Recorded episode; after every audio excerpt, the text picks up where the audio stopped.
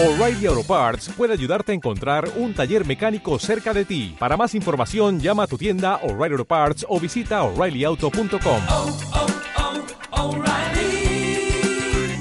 oh, Parts.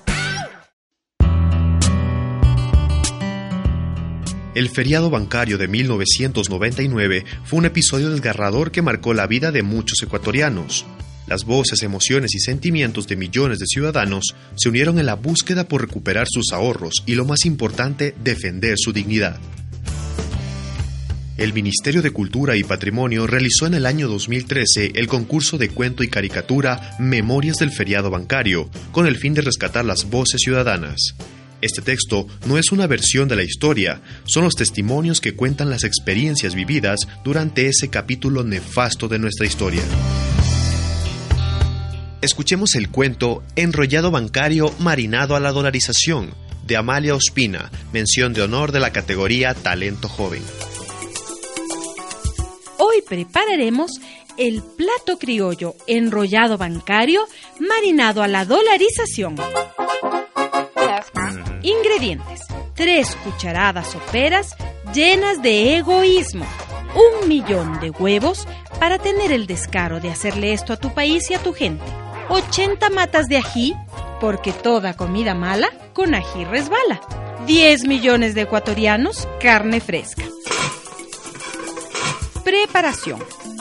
Antes de empezar a cocinar, apruebe con anterioridad la Ley de Régimen Monetario y Banco del Estado en el 92 y la Ley General de Instituciones Financieras del 94 que permite adaptar el sistema financiero local al nuevo desorden económico internacional y disminuya todos los controles de la Superintendencia de Bancos para facilitar operaciones como la concentración de créditos y la asignación de créditos a socios y familiares de los dueños.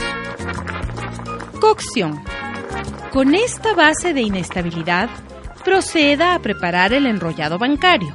Permita que el Banco Central del Ecuador otorgue créditos de mil millones de dólares a los bancos para evitar su inminente quiebra.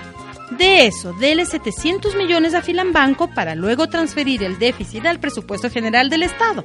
Con ese dinero público, permita que los banqueros especulen con el dólar.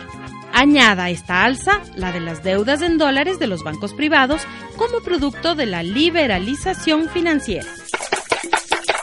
A esta mezcla, agregue 700 millones de dólares adicionales de la Reserva Monetaria Internacional para sostener la tasa de cambio. En un recipiente, vierta agua y decrete la flotación del dólar para disparar la devaluación. Cuando esté a punto de ebullición, decrete un feriado bancario y meta inmediatamente en la refrigeradora los depósitos del público, por no menos de 3.800 millones de dólares. No retire ese dinero de los bancos privados, déjelos allí, reposando.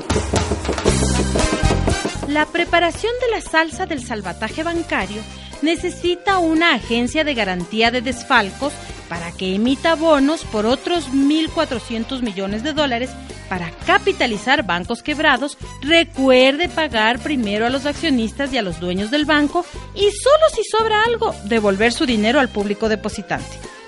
Para mayor seguridad, endeúdese externa e internamente y prohíba al Banco Central la emisión monetaria.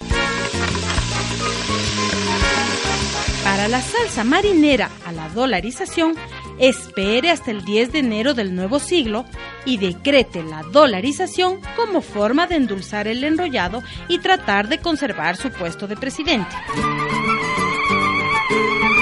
Una vez que la dolarización ha sido anunciada, licúe las deudas de los banqueros, empresarios, exportadores y petroleros, devaluando el dólar a 25 mil sucres.